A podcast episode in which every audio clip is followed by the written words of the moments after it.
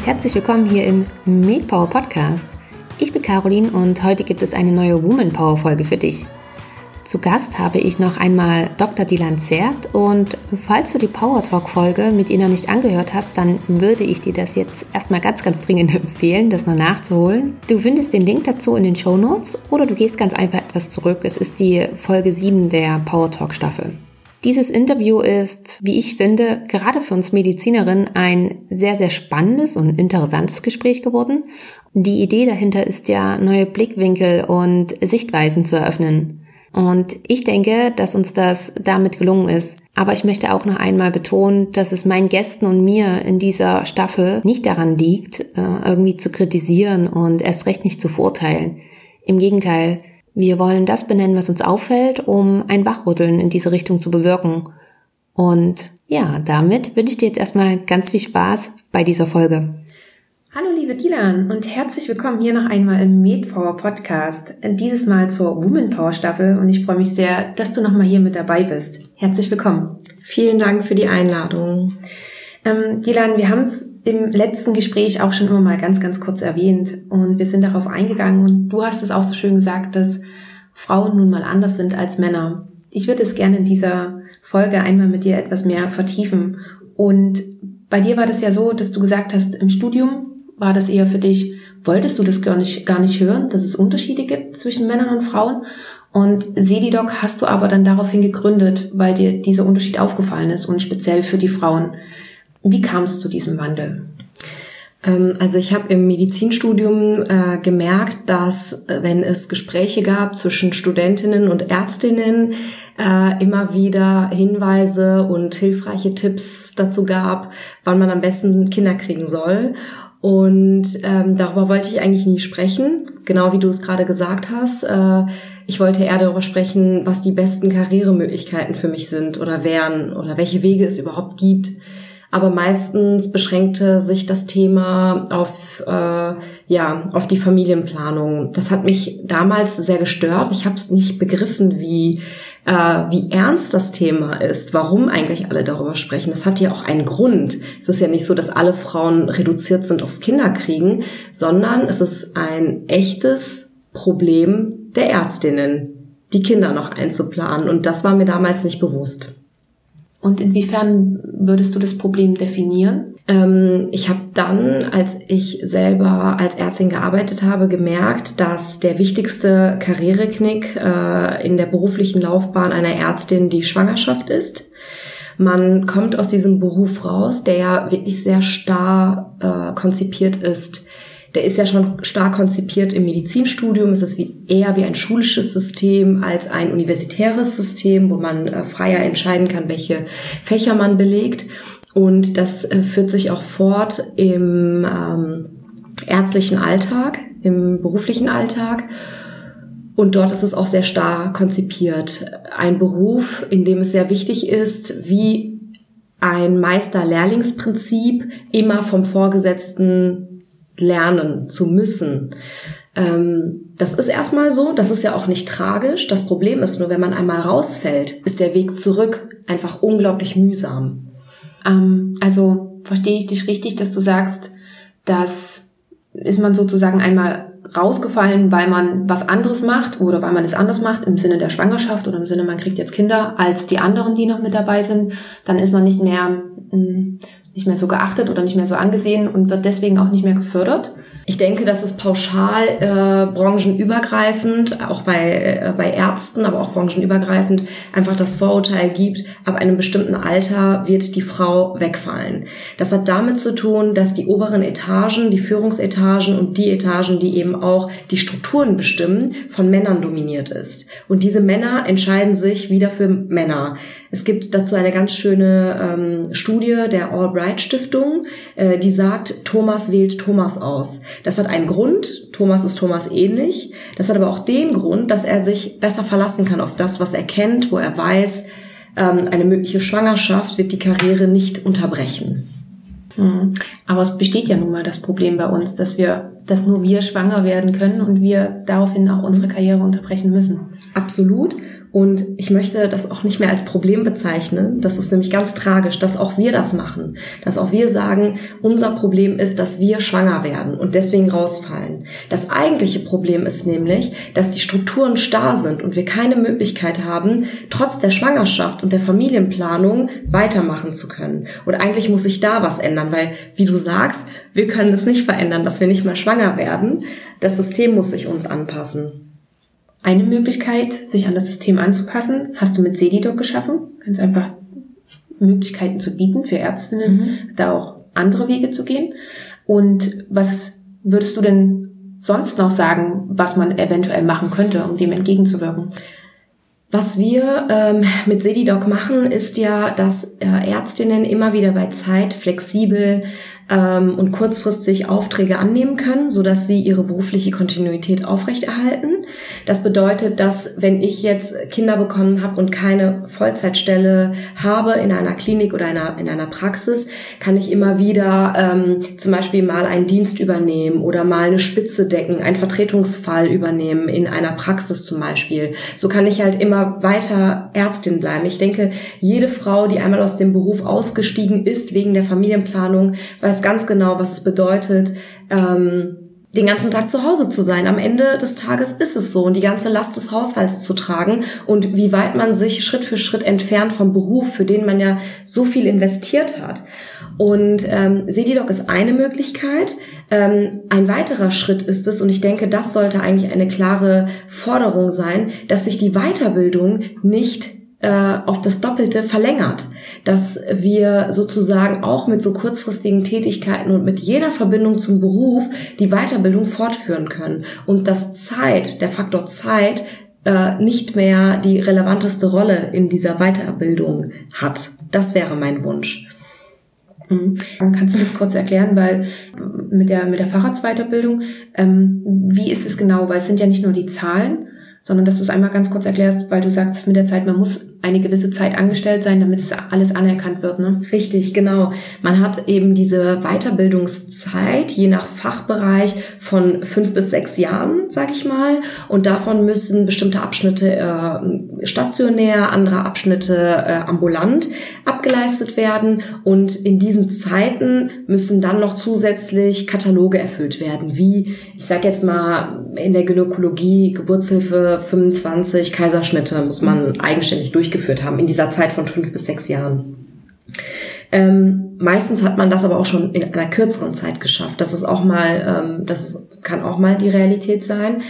Wie es zum Beispiel in anderen Staaten ist, wie den USA, da geht es gar nicht darum, fünf bis sechs Jahre Assistenzarzt zu sein, sondern man ist eingegliedert im System der Krankenhäuser und der Oberarzt sagt dann irgendwann, zum Beispiel nach ein bis zwei Jahren, du hast jetzt alles einmal durchgemacht, du hast jetzt einmal alles gesehen und äh, jetzt bist du sozusagen reif für den Facharzt. Und dann geht es mit dem nächsten Schritt schon weiter.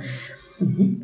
Und es ist gar nicht getaktet auf diese fünf bis sechs Jahre, die man unbedingt vollkriegen muss, was ja eigentlich auch Irrsinn ist, was wir auch gar nicht brauchen können im Moment, weil äh, wir dringend Ärzte brauchen mhm. im Nachschub. Ja, also ich verstehe das mit der Zeit.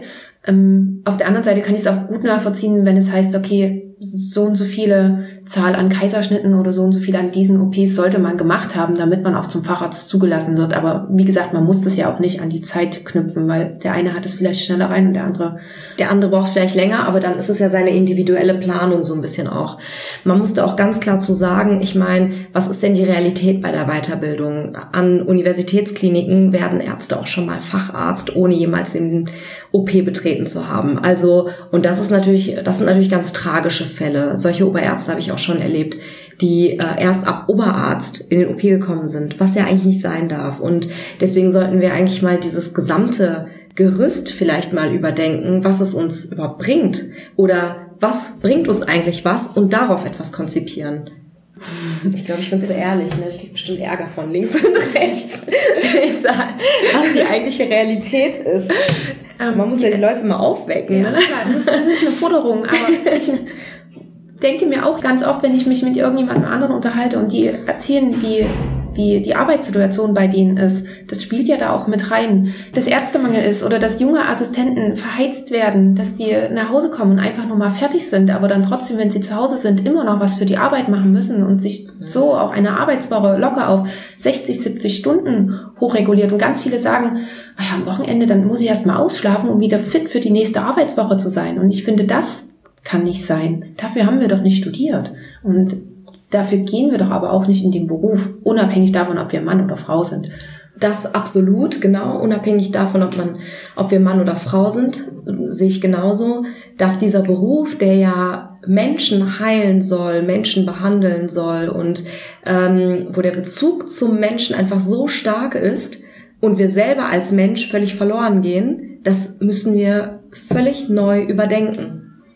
Und es liegt in unserer Hand. Das ist ja menschengemacht. Ich meine, dieses Konzept Medizinstudium, das Konzept Arbeiten, das Konzept äh, Strukturen in den Krankenhäusern, das ist doch menschengemacht. Es wäre ja Irrsinn, wenn wir es nicht verändern könnten. Das ist ganz kurz ein anderes Thema, das wir heute. Absolut, es ist aber richtig, genau, ja. ja.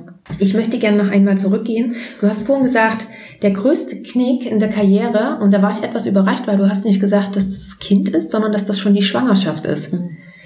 Kriegst du das wirklich oder anders gefragt, ähm, genau, frag mal einfach so wie kommst du da drauf, dass die Schwangerschaft ist und nicht erst das Kind danach? Weil wenn man das Kind bekommt, ist man ja weg von das, Arbeit. Das stimmt. Ähm, aber mit der Schwangerschaft beginnt das schon. In vielen operativen Fächern ist es ja so, dass man in den OP schon gar nicht mehr zugelassen wird. Wo das völliger Quatsch ist. Also ähm, eine schwangere Frau, die ist ja jetzt nicht zerbrechlich oder ist ja jetzt nicht multimorbide, sondern sie kann ja weiterhin arbeiten, wird aber aus dem ganzen Alltagsgeschehen eben für die gesamte Schwangerschaftszeit schon rausgeholt und danach ist sie auch weg. Das heißt, der, der Bruch ist eigentlich viel größer als nur die Ausfallzeit nachdem das Kind da ist. Und eigentlich sollte doch der Bruch, wenn es den schon gibt, da sein, wenn das Kind da ist, damit man einfach viel länger Zeit mit dem Kind verbringen kann. Aber dadurch, dass die Vorlaufzeit auch schon so lang ist, kommt die Frau auch ganz früh wieder zurück in den Beruf. Also ne, so ein Dilemma eben. Ja. Und natürlich gibt es auch Frauen, die sagen, ich möchte auch äh, ähm, wieder frühzeitig wieder in den Beruf. Ich kann mir vorstellen, dass ich selber so bin, aber ähm, es muss einfach die Möglichkeit geben die grundsätzliche Möglichkeit muss es dafür geben. Ja, finde ich auch. Da ist eben auch jeder anders. Und die eine möchte gerne zwei Jahre mit dem Kind zu Hause bleiben und dann sollte das jeder tolerieren, genauso wie es vielleicht auch jeder tolerieren sollte, wenn jemand sagt, ich würde gerne, weil mir sonst zu Hause die Decke auf den Kopf fällt, Absolut. nach einem halben Jahr wieder arbeiten, aber dann eben auch nur 20 oder 30 Stunden, so wie ich es hinkriege. Weil Absolut. das ja auch jeder ähm, im Umfeld anders organisieren kann. Genau, und es wird ja auch die äh, Männer entlasten, die dann auch mal eben diese Elternzeit nutzen wollen.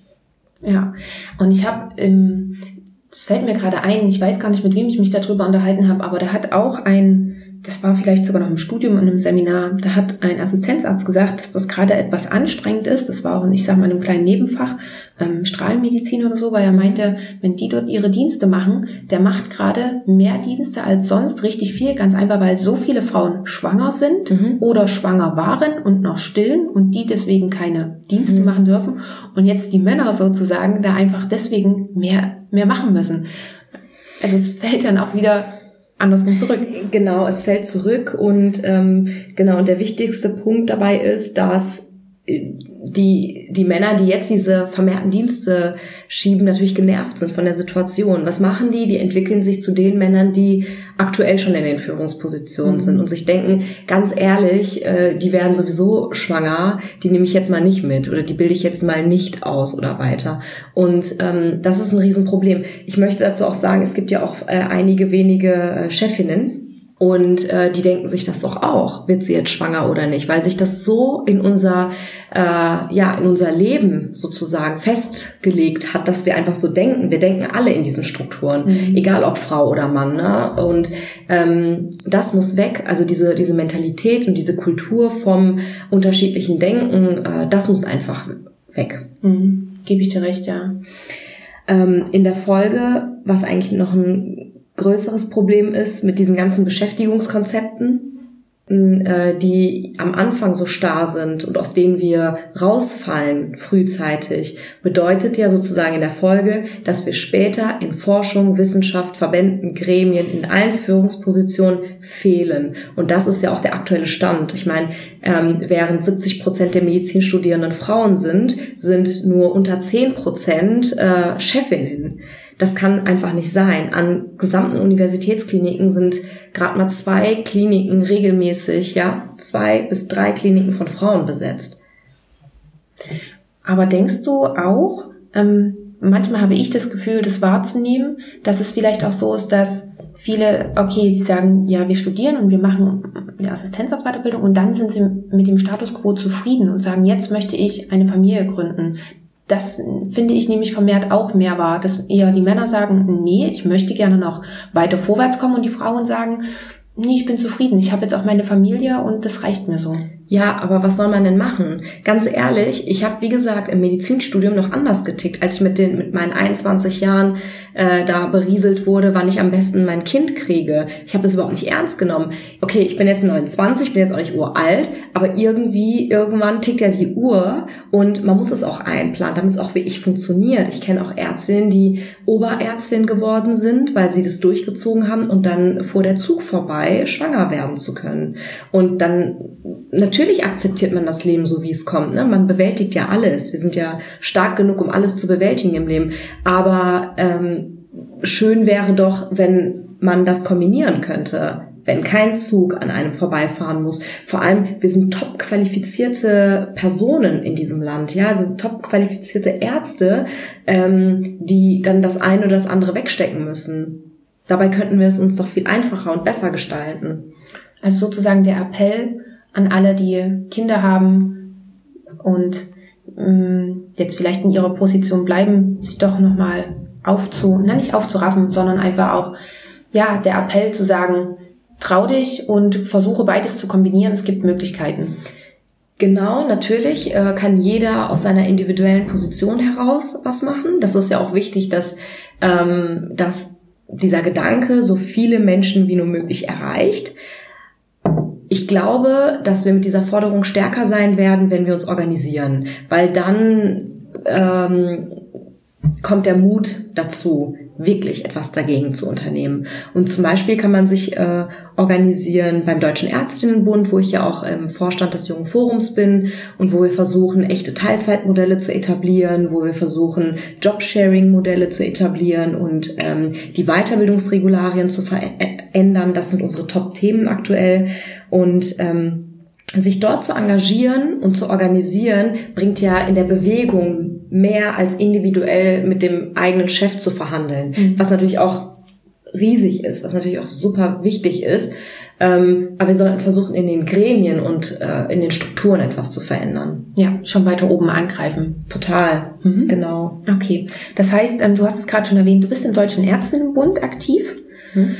Dort versucht ihr die Forderungen umzusetzen. Und dann hast du auch das letzte Mal ja noch gesagt, dass generell auch eines deiner Ziele ist, ähm, Female Leadership im Gesundheitswesen ein bisschen zu stärken und zu etablieren. Versuchst du das auch über den Deutschen Ärztinnenbund oder ähm, wie versuchst du das für dich umzusetzen? Genau, ich habe mich ganz frühzeitig engagiert beim Deutschen Ärztinnenbund. Ähm, da gibt es Frauen aus ganz verschiedenen Fachbereichen und die äh, sammeln sich sozusagen in diesem in diesem Verbund, wo wir ähm, ja für die für die Gleichberechtigung nicht nur für den ähm, für das Vorhandensein des formal vorhandenen Zugangs zum Medizinstudium und zum Beruf. Also natürlich ist jeder zugelassen, aber das bedeutet noch nicht, dass jeder die gleichen Chancen ähm, hat in diesem gesamten, in dieser gesamten beruflichen Laufbahn. Ähm, deswegen habe ich angefangen, mich dort zu engagieren. Ähm, was ich beim Female äh, Leaders ähm, spannend finde, also bei diesem Thema Female Leadership, ist, dass wir einfach viel zu wenig äh, weibliche Führungskräfte haben in der Medizin. Viel zu wenig äh, Gremien, die äh, von Ärztinnen äh, besetzt sind. Und dafür möchte ich mich engagieren. Und ich glaube, Vorbilder sind in diesem Punkt ganz wichtig ja, der Deutsche Ärztinnenbund ist da.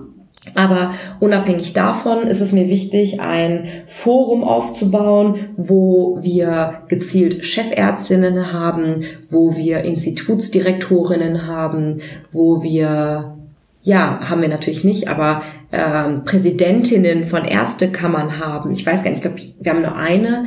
Und wo wir das bündeln und den jungen Ärztinnen zeigen, es gibt diese Role Models, es gibt diese Vorbilder und ähm, die engagieren sich dafür, dass sich was verändert. Und da steigt eben auch die Motivation bei den jungen Ärztinnen, etwas verändern zu wollen. Mhm. Ist es noch in Planung bei dir oder gibt es da schon konkrete Schritte, weil du meintest, du möchtest gerne dieses Forum aufbauen? Das ist, hat sich tatsächlich aus der Not heraus entwickelt, diese Idee überhaupt. Ähm, ich habe schon mit einigen Menschen darüber mich unterhalten, aber da steht noch nichts. Aber das, denke ich, wäre mal eine gezielte Maßnahme, dass man sich connectet, dass man dann strategisch vorgeht und sagt, das sind die nächsten Punkte, die wir erreichen wollen. Weil man muss auch ganz ehrlich sagen, die haben auch einen ganz anderen Hebel, wenn man weiter oben ist. Dann können die auch in ihren Strukturen ähm, versuchen, ähm, was zu verändern. Mhm. Gut, dann schauen wir mal, wir werden dann alle natürlich auf den, auf den Laufenden halten, sobald es da irgendwie was Neues gibt. Mhm. Welche Frage sich aber mir jetzt auch noch aufdrängt, ist, warum denkst du denn, braucht es überhaupt weibliche Führungskräfte? Warum sollten wir Frauen überhaupt in Führungspositionen sein? Also die, ähm, ich, ich denke, dass Führungskräfte ja das gesellschaftliche Bild spiegeln sollten. Und das besteht nun mal 50 Prozent aus Frauen und 50 Prozent aus Männern. Diversity oder Diversität ist gerade ein riesen äh, das man quasi von überall hört. Und, ähm, und das ist auch berechtigt, dass man das hört. Denn wenn alle gleich sind, wenn wir in einem Vorstand oder in einer Leitung nur ganz viele Thomasse haben, dann wird sich, werden ja viele andere, also mindestens 50 Prozent der Bevölkerung benachteiligt werden. Deswegen müssen Vorstände aufgeteilt werden und die Diversität ähm, der Gesellschaft widerspiegeln. Mhm. Okay. Ich habe auch letztens irgendwo gelesen, dass es auch darum geht, dass es bewiesen ist, wenn Frauen mit in einer in der oberen Führungsetage sitzen oder beziehungsweise wenn man Frauen generell auch im Team hat, dass das Team besser performt, weil Frauen nun mal, wie du es auch schon gesagt hast, anders ticken als Männer. Auf jeden Fall. Und eine andere Herangehensweise teilweise haben und sich beides auch gut ergänzt. Mhm. Genau, sehe ich genauso. Also ja, ähm, das ist auf jeden Fall eine, eine interessante Studie, war das, ne? Hast du gesagt? Ich glaube, das, das war eine Studie. Studie. Ja. ja. natürlich. Also Frauen und Männer sind unterschiedlich und zwar in allen Lebensbereichen. Ähm, wir haben wir haben viel zu lange auch zum Beispiel so Sachen wie Gendermedizin unbeachtet gelassen. Du kannst nicht Frauen und Männer gleich therapieren mit jedem Medikament, sondern es muss angepasst sein einfach. Ich habe einen komplett anderen Hormonzyklus als äh, Männer und das zieht sich eben auch im Leben ähm, durchweg weiter. Ja, äh, natürlich gibt es einen Unterschied. Und der ist auch gut. Ich bin froh, dass wir unterschiedlich sind. Sonst wäre es ja langweilig, sonst wäre es ja grau. Das wäre ja schrecklich. Und ähm, dieses ähm, unterschiedlich sein, darauf müssen wir uns freuen. Das muss gut sein. Also wir müssen herangehen als deutsche Bevölkerung. Das Problem ist ja vor allem auch ein deutsches Problem. Ja, es gibt's in vielen anderen Ländern gar nicht. Aber oder die sind ein bisschen weiter, ein Schritt, Schritt weiter, ein Stückchen weiter. Aber wir müssen uns einfach davon entfernen zu sagen, ähm, dass alle immer gleich aussehen in den ganzen Vorständen zum Beispiel oder in den dort, wo Strukturen bestimmt werden. Ähm, und die diese Unterschiedlichkeit einfach zulassen. Mhm. Aber ich glaube, dieses Lösen von solchen alten und starren Strukturen, das dauert ganz einfach Zeit. Das ist ein Prozess, der nicht von heute auf morgen geht. Absolut, das ist äh, disruptiv ähm, und wenn es eine Frau dorthin schafft, äh, wo eben, wohin der, der Hebel ist, dann hat sie die Möglichkeit, äh, dort was zu verändern. Mhm. Genau. Mhm. Und was ich glaube, was auch noch wichtig dabei ist, ist, dass man sich gegenseitig unterstützt. Und äh, ich sehe es leider auch ganz oft, dass so eine Neid mhm. Politik bei uns herrscht, sowohl auch unter Männern und Frauen, als auch ganz oft unter Frauen, ja, dass man dann eher neidisch auf die andere ist, die dann doch den einen Schritt mehr geschafft hat und etwas weiter oben ist. Und so. Total schade. Ja. Total schade. Stattdessen, ich meine, dieses, ähm, also Männer solidarisieren sich besser, die können das, die schieben sich äh, Aufträge hin und her, die schieben sich Publikationen hin und her, die schieben sich die OPs hin und her. Also das hast du wirklich auf allen Etagen. Und Frauen können das nicht. Warum solidarisieren wir uns nicht? Warum sprechen wir nicht darüber offen? Hör mal zu, ich möchte das erreichen und die andere sagt, ich möchte das erreichen. Alles klar, wir supporten uns. Männer machen das aktiv. Aber wir machen das nicht. Wir kriegen das einfach nicht gebacken, weil wir viel zu sehr, weil auch viel zu wenig Frauen unterwegs sind Vielleicht, weil wir auch niemanden finden, mit dem wir uns verbünden können. Aber es hat einfach auch damit zu tun, dass wir viel zu sehr auf ähm, das gute Arbeiten fokussiert sind. Also ab einer bestimmten Ebene, zum Beispiel bei Ärztinnen, ne, das sind ja alles super fleißige Frauen, äh, die wirklich super arbeiten. Aber es kommt halt nicht immer darauf an, ganz gut zu sein in dem, was man macht, sondern auch mal den Blick ein bisschen zu erweitern und zu gucken, wer will eigentlich noch das erreichen und mit wem kann ich mich zusammentun. Es muss ja nicht gleich als Konkurrenz angesehen werden. Ich meine, wir können nicht genug von guten Leuten haben. Ja. Und oftmals ist ja auch der Weg, dass man versucht, ähm beide Ziele unter einen Hut zu bringen, sage ich jetzt mal, noch der Weg, der dann auch für beide der bessere ist. Wo dann wirklich, ich sag mal einfach mal, jeder auch ihr Ziel erreicht, als wenn sie es für sich nur alleine versuchen würde. Absolut. Ja. Und deswegen bräuchten wir halt so ein Network nochmal, ja. wo es gezielt darum geht. Ja, würde ich auch gut finden. Oder es vielleicht auch schon mit im Studium zu integrieren. Aber gut, das ist, das kommt alles genauso wie mit der ähm, Gendermedizin. Mhm. Aber weil du es schon gesagt hast, dass Frauen ja nun mal anders sind und das waren jetzt gerade eher so, ich sag mal, Nachteile für uns als Frauen. Was denkst du denn, wo wir Frauen noch einfach ein bisschen Vorteile haben in der Medizin? Ähm, sowohl in der Karriere oder gibt es auch bestimmte Situationen, wo du sagst, da haben wir Frauen intuitiv ein besseres Händchen dafür? Ja, mit Sicherheit ähm, wird es das geben beim Arzt-Patienten-Kontakt, der Ärztin-Patienten-Kontakt, wird es natürlich einen Unterschied geben in der Empathie, in der Vermittlung von ähm, von Themen, von Inhalten, wird natürlich unterschiedlich sein als ähm, zu dem, was äh, wie es zum Beispiel Männer vermitteln würden. Ähm, dann aber auch ein Händchen dafür, wie die Atmosphäre ist. Ich meine, das Medizinstudium hat sich ja auch krass verändert in den letzten 30, 40 Jahren, wo nur Männer da saßen und wo jetzt mehrheitlich Frauen da sitzen, ist das Feeling ja auch ein ganz anderes. Der Zusammenhalt und auch äh, ja das Konkurrenzbewusstsein. Das ist, hat sich alles total gewandelt, dadurch, dass einfach mehr Frauen dort äh, vertreten sind. Und ich glaube, das ist schon ein, ein riesen Mehrwert. Ähm, dort sozusagen diesen, diesen Rudel da aufzubrechen und ähm, ja, Diversität damit reinzubringen. Mhm. Es ist aber auch oftmals so, dass gerade wenn man mit vielen Männern, je nachdem, wie weit man auch nach oben steigt, ist es ja dann, wie wir gerade schon gesagt haben, eher so, dass weniger Frauen da sind mhm. zurzeit und mehr Männer. Was würdest du denn sagen, wie sollte man sich, na nicht als Frau verhalten, sondern wie sollte man sich als Frau ähm, oder wie könnte man in diesen Situationen als Frau gut umgehen, um sich auch ein bisschen, naja, nicht behaupten, aber trotzdem als ebenbürtig zu sehen. Mhm. Also auf jeden Fall so sein, wie man ist. Das ist, glaube ich, ähm, das ist, glaube ich, das Wichtigste. Einfach so sein, wie man ist. Ähm, eine gewisse Art von Verbissenheit ist natürlich wichtig, aber ein Anteil an Gelassenheit ist eben auch wichtig. Ähm, das ist die Erfahrung, die ich bis jetzt gemacht habe. Ganz klar darauf fokussieren, dass die Superkraft, die man hat, äh, das ist, dass man eben eine Frau ist und kein Mann und versucht da mit hervorzustechen. Wir kriegen total viel gleichzeitig und parallel hin und das muss das muss der Mann einer Frau erstmal nachmachen und ähm, auch Frauen nach der Schwangerschaft äh, wird das ja auch gesagt, beziehungsweise nachdem sie ein Kind bekommen haben, handeln viele Dinge gleichzeitig viel besser und ähm, als als äh, ihre männlichen Kollegen oder als Frauen, die noch gar keine Kinder bekommen haben, einfach weil sie in dieser gesamten Phase des Kinderkriegens gelernt haben, ganz viele Dinge gleichzeitig zu managen und das darf gar nicht unterschätzt werden, was man da körperlich und psychisch eigentlich aufbringt. Ich glaube, ich glaube, das Wichtigste ist, ähm, als Frau ähm, sich dessen bewusst zu sein, was man eigentlich kann, also generell als Mensch, ja, und was aber als Frau ganz wichtig ist, was wir endlich begreifen müssen und durchziehen müssen, ist, uns zu trauen. Frauen trauen sich einfach weniger. Wenn der Oberarzt fragt, äh, wer macht es, dann melden sich die Männer, obwohl die, obwohl die nicht die leiseste Ahnung haben. Aber die machen es einfach und lernen es. Und man muss auch ganz klar sagen, beim Ärztinnenberuf ist es auch so, das meiste lernt man durch Machen.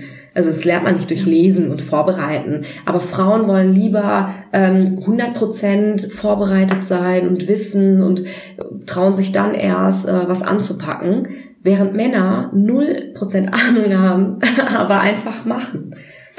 Das war jetzt sehr pauschalisiert, aber ja. ähm, ich, muss ja auch mal so. Genau ich weiß, was du meinst und ich glaube, das kommt auch genauso rüber.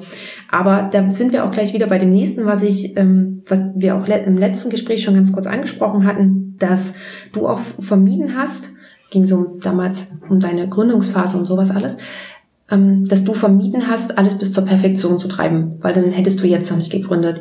Denkst du, das ist so was typisch Fraumäßiges, alles so wirklich richtig perfekt und schön haben zu wollen, bevor man sich irgendwie traut, damit rauszugehen oder was zu machen?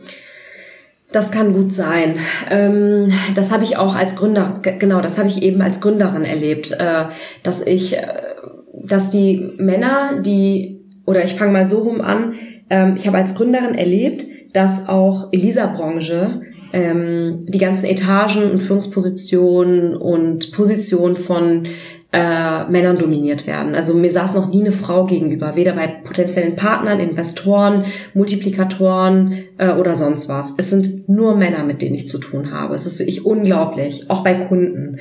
Und ähm, während andere Gründer oder Unternehmer einfach auch mal mit Dingen aus der Hüfte oder Informationen aus der Hüfte rausgeschossen haben, aber damit auch erfolgreich waren, habe ich natürlich meine perfekt vorbereiteten Slides und Excel-Tabellen gehabt und vorher auf gar keinen Fall zu einem Meeting gegangen, was natürlich eine Zeitverzögerung bedeutet, was auch bedeutet, dass ja ein viel größerer Druck auf einem auf einem einfach lastet. Und ich glaube, da muss man einfach auch mal ein bisschen ähm, ja unvorbereiteter hingehen, beziehungsweise es gibt ja dieses 2080 äh, 20 Prozent, 80 Prozent.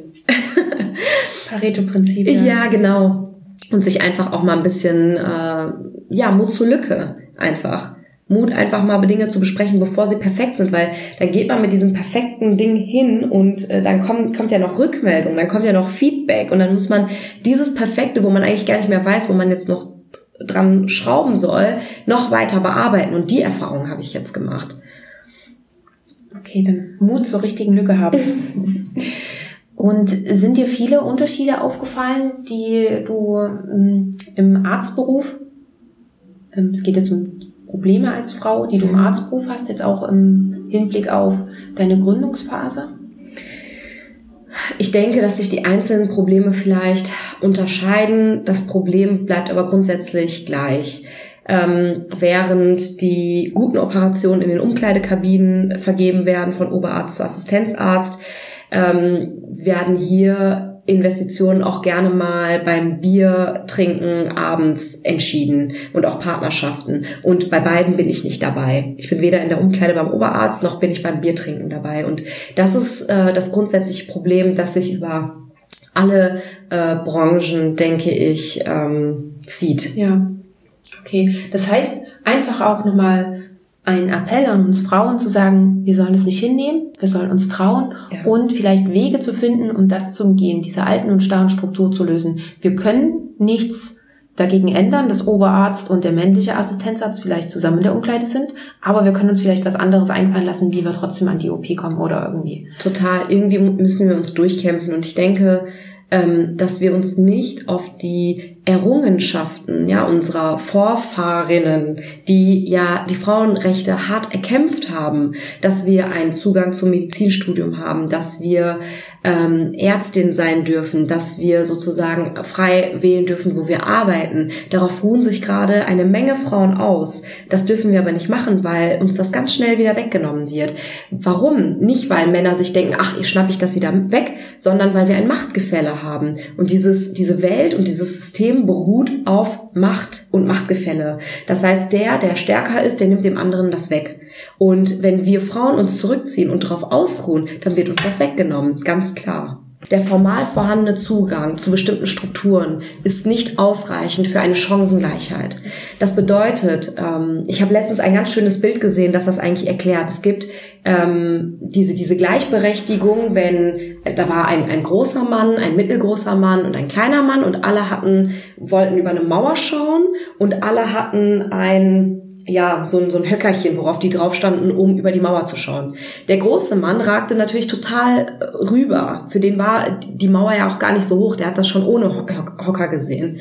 Der mittelgroße Mann hat auch noch drüber gesehen und der kleine hat das trotz Hocker nicht gesehen. Das heißt, diese, dieser formal vorhandene Zugang, dass jeder einen Hocker bekommt, bedeutet nicht, dass jeder auch das Spiel schauen kann auf der anderen Seite der Mauer, mhm. sondern es muss, es muss besser verteilt werden. Und das funktioniert einfach noch nicht. Ja, es wäre schön, wenn Männer und Frauen einfach ihr Ding durchziehen könnten. Es ist aber in diesem System nicht möglich. Das heißt, wir müssen das System verändern. Wir müssen diese Grundvoraussetzungen verändern, damit Frauen auch die Möglichkeit haben, es in irgendein Gremium zu schaffen. Wir haben Kammern, und das ist peinlich, finde ich, auch für die Leute, die in den Kammern sitzen, wo 90 Prozent Männer drin sind oder 100 Prozent Männer drin sind, wo keine einzige Ärztin drin vertreten ist. Das ist doch peinlich für diese Gremien, dass die es nicht gebacken kriegen, ein, ein äh, gleichberechtigtes Abbild der Gesellschaft oder der, der Ärzteschaft dort abzubilden oder zu spiegeln. Mhm. Und ähm, genau, das ist was, was fehlt. Ja, natürlich. Aber das sind ja nicht nur die Gremien, ähm, bei denen ich sag mal das Problem liegt, denen fehlt teilweise aber auch ganz einfach die Ärztinnen, die das gerne auch machen wollen. Weil die nicht noch eine weitere Verantwortung übernehmen wollen. Ja. Wenn ich zum Beispiel eine Ärztin, die äh, Vollzeit arbeitet, ähm, und dann noch irgendwie ähm, ja ihr Privatleben hat und vielleicht noch ein Hobby hat. Frage, hey, möchtest du nicht noch beim Deutschen Ärztinnenbund mitmachen? Und sie dann sagt, boah, ich glaube noch eine Baustelle, das kriege ich nicht gebacken dann ist das zu Recht, dann verstehe ich das. Mhm. Aber woran liegt das dann? Das liegt an den, an, an, daran, dass sie bis 19 Uhr in der Klinik verbringt, dann noch nach Hause kommt, versucht den Tag nachzuarbeiten, versucht ihr Leben gebacken zu kriegen. Und das ist halt alles ein bisschen schwierig unter einen Hut zu bekommen. Aber wenn wir wollen, dass Ärztinnen es in diese Gremien schaffen, dann müssen wir auch dafür sorgen, dass sie die Möglichkeit dazu haben. Wo wir wieder dabei sind. Wo wir wieder in diesem Teufelskreis sind. Ja. Ne? Also es ist echt, man kommt da irgendwie nicht raus. Man muss wirklich ganz am Anfang irgendwo anfangen und sollte vielleicht doch Strukturen ändern. Ja, genau. Ich glaube, die wichtigsten, ähm, die, die wichtigsten Themen sind einfach, das eine ist, ähm, wenn wir jetzt mal vom Individuum ausgehen, ähm, die Mentalität, der Gedanke, was bei uns ganz tief eingetrichtert ist, dass wenn ähm, das Kind kommt, es ganz klar ist, dass die Frau zu Hause bleibt. Manchmal ist, steht das gar nicht zur Debatte. Es ist ja auch schön als Frau, ja, aber es ist mit Sicherheit auch schön als Mann, ähm, mit dem Kind bleiben zu können. Also diese, diese Gedankenweise individuell muss sich verändern. Der Gedanke ähm, einer jeden Ärztin, die sich denkt und selbstbewusst sagen kann, ich kann alles erreichen, was ich will auf individueller Ebene, aber auf der äh, strukturellen Ebene von oben herab gesehen ähm, müssen, wir müssen die Strukturen verändern, damit diese Möglichkeiten einfach auch bestehen. Wenn wir da eine Altherrengemeinschaft äh, haben, die einfach nichts verändern will, die weder Strukturen verändern will, damit es Frauen schaffen, weil die überhaupt nicht verstehen, dass Frauen es schaffen sollen, weil die einfach noch aus einer anderen Generation kommen. Was, ne? Also ich will es gar nicht, ähm, ich will es gar nicht abwerten. Die ticken einfach so. Meine Eltern ticken auch noch ganz anders als ich. Das ist ja auch alles okay. Aber wir müssen eben die Strukturen schaffen, dass nicht nur diese alten Herren die Strukturen bestimmen. Ne? Hab doppelt gemoppelt. Also es ist okay, dass sie so denken, die kommen aus einer anderen Generation, aber dann haben wir die Verantwortung oder die Politik hat die Verantwortung zu sagen, ist okay, dass ihr so denkt. Wir werden ja irgendwann auch nicht mehr, also wir werden ja es ja auch nicht schaffen, so modern zu denken wie unsere Kinder später. Das kriegt, kriegt man ja irgendwann nicht mehr gebacken. Aber wir müssen dann zulassen, dass die mitbestimmen und mit verändern. Das ist auch ein entscheidender Punkt. Mhm. Also nicht nur die Frauen, sondern auch die jungen Leute ja. mitentscheiden lassen. Genau. Und das Ganze zu akzeptieren, alles, was gerade im Wandel ist, dass eben auch zum Beispiel mehr Männer ähm, in Teilzeit gehen wollen oder zu Hause bei dem Kind. Genau. Solche kleinen Sachen geht es auch schon los. Genau. Und ich glaube, ein ganz, ein ganz wichtiger Schritt könnte doch sein, dass wir zum Beispiel in so Gremien einfach mal eine Quote einführen. Ich weiß, dass viele Frauen sagen, ich möchte nicht die Quotenfrau sein, aber hey, ohne die Quote schaffst du es erst gar nicht dahin. Wovon redest du? Lasst uns die Quote einführen. Warum, warum diskutieren wir da überhaupt darüber? Das ist doch ein Männerding, über die Quote zu diskutieren. Und wir Frauen lassen uns da völlig mitreißen. Und wenn wir erreichen 50-50, dann können wir die Quote wieder abschaffen. Ja, wenn wir schaffen, dass es wirklich jeder schaffen kann, ähm, dann können wir das wieder abschaffen und jeder kann es erreicht die Dinge, die er will, aus eigener Motivation heraus. Mhm. Ja. Ich wollte auch noch mal ganz kurz, ähm, weil du das sagtest, die eigene Mentalität spielt da auch eine ganz große Rolle, wollte ich auch noch mal kurz mit drauf eingehen, ähm, dass ich glaube, dass das Mindset wirklich da mit der der Ansatzpunkt ist, weil wenn man da sich auch nicht erlaubt, etwas machen zu dürfen, sich trauen zu dürfen, Fehler machen zu dürfen, dann passiert es genauso, wie du es jetzt gesagt hast, dass zwar vielleicht eine Quote gefördert wird, gefordert wird, aber keiner sich eben dazu berufen sieht, diese Quote einzunehmen und auch das Mindset schon im Hinblick auf auf die mögliche Auszeit, gerade was die Schwangerschaft betrifft, weil ich habe es auch schon von anderen gehört, die dann gesagt haben, sie planen schwanger zu werden und dann auch schon mental bei der Schwangerschaft sind und ich finde es vollkommen richtig, man soll sich darauf vorbereiten. Alles, was, was möglich ist, kann man machen. Äh, gerade ernährungstechnisch und pipapo. Man sollte vielleicht auch versuchen, auf Arbeit ähm, da zu schauen, dass man vielleicht nicht nur noch in, im Saal ist, wo geröntgt wird und so weiter. Das verstehe ich schon. Aber es gibt doch trotzdem noch andere Möglichkeiten. Man muss nicht ähm, dann den ganzen Tag im Arztzimmer sitzen und Briefe schreiben. Weil, nee, das ist der Druck. Ja. Das ist der Druck, den, ja. den wir haben. Also äh, ich glaube, die Männer sind auch froh, dass wir Frauen äh, uns den Druck selber machen. Also wir machen uns in jeder Hinsicht Druck. Wir wollen keine Fehler machen. Wir wollen alles richtig machen.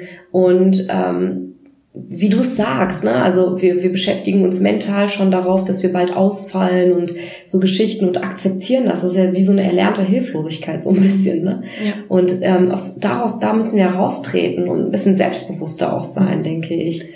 Aber es ist so schwer, anders zu denken als alle anderen, als mhm. das, was normal ist.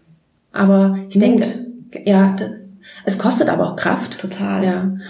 Und ich denke aber, dass wenn, wie das, was du dir gerne wünschst, wenn es ein Forum gibt oder eine Möglichkeit gibt, um sich da auszutauschen, dann merkt man, dass man nicht alleine ist und bekommt natürlich auch so wieder mehr Kraft für diesen Weg. Das denke ich auch. Ich glaube, der wichtigste Schritt ist für jede Frau, die jetzt diesen Podcast hört und sich denkt, das berührt mich irgendwo, organisiert euch. Ähm, organisiert euch in der Hinsicht, kommt zum Deutschen Ärztinnenbund. Es gibt noch, wenn ihr keine Lust habt auf äh, reine Ärztinnen-Networks, äh, es gibt auch andere Frauen-Networks. Vielleicht haben wir bis dahin dann auch schon dieses äh, Female Leaders in Health Network aufgebaut und ähm, Organisiert euch mit euren Kolleginnen, checkt mal ab, ob die ähnlich denken oder versucht das herauszufinden, versucht euch zu solidarisieren. In jedem Fall organisiert euch privat als auch in solchen Verbänden, um Strukturen mit zu verändern. Sehr schön. Diesen Aufruf würde ich auch ähm, gut nutzen als, als Abschluss sozusagen. Ähm, wir haben vieles auch jetzt wieder angesprochen.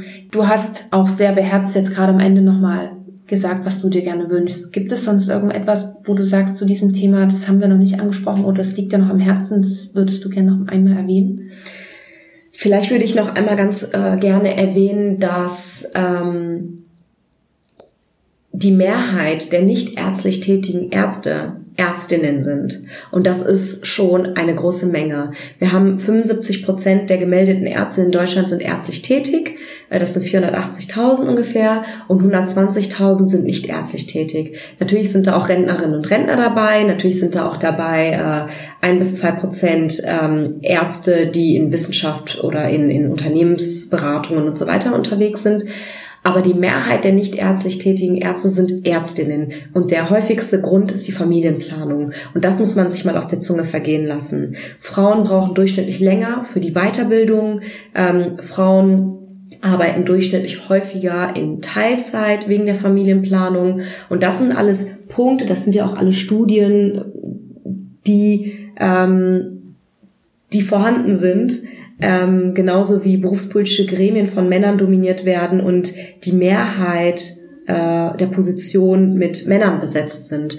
Und das sind unsere Selbstverwaltungsorgane. Wir Ärzte haben ja sozusagen Selbstverwaltungsorgane und die werden verwaltet durch Männer. Und wir sind in allen Ebenen, Wissenschaft, Forschung, Klinikalltag, ähm, Verband, Gremium, überall in der Minderheit, signifikant und wenn wir uns das bewusst machen, wird uns auch bewusst, dass sich da etwas verändern muss. Hm. Das ist sehr spannend, gerade wenn du das jetzt alles auch nochmal mit den Zahlen belegst, das wirklich so zu hören. Das ist mir in dem Sinne gar nicht so bewusst gewesen. Ist das ja, von, bei, bei berufspolitischen Gremien, zum Beispiel bei den Landesärztekammergremien, sind 41 Positionen von Frauen besetzt und 167 Positionen von Männern.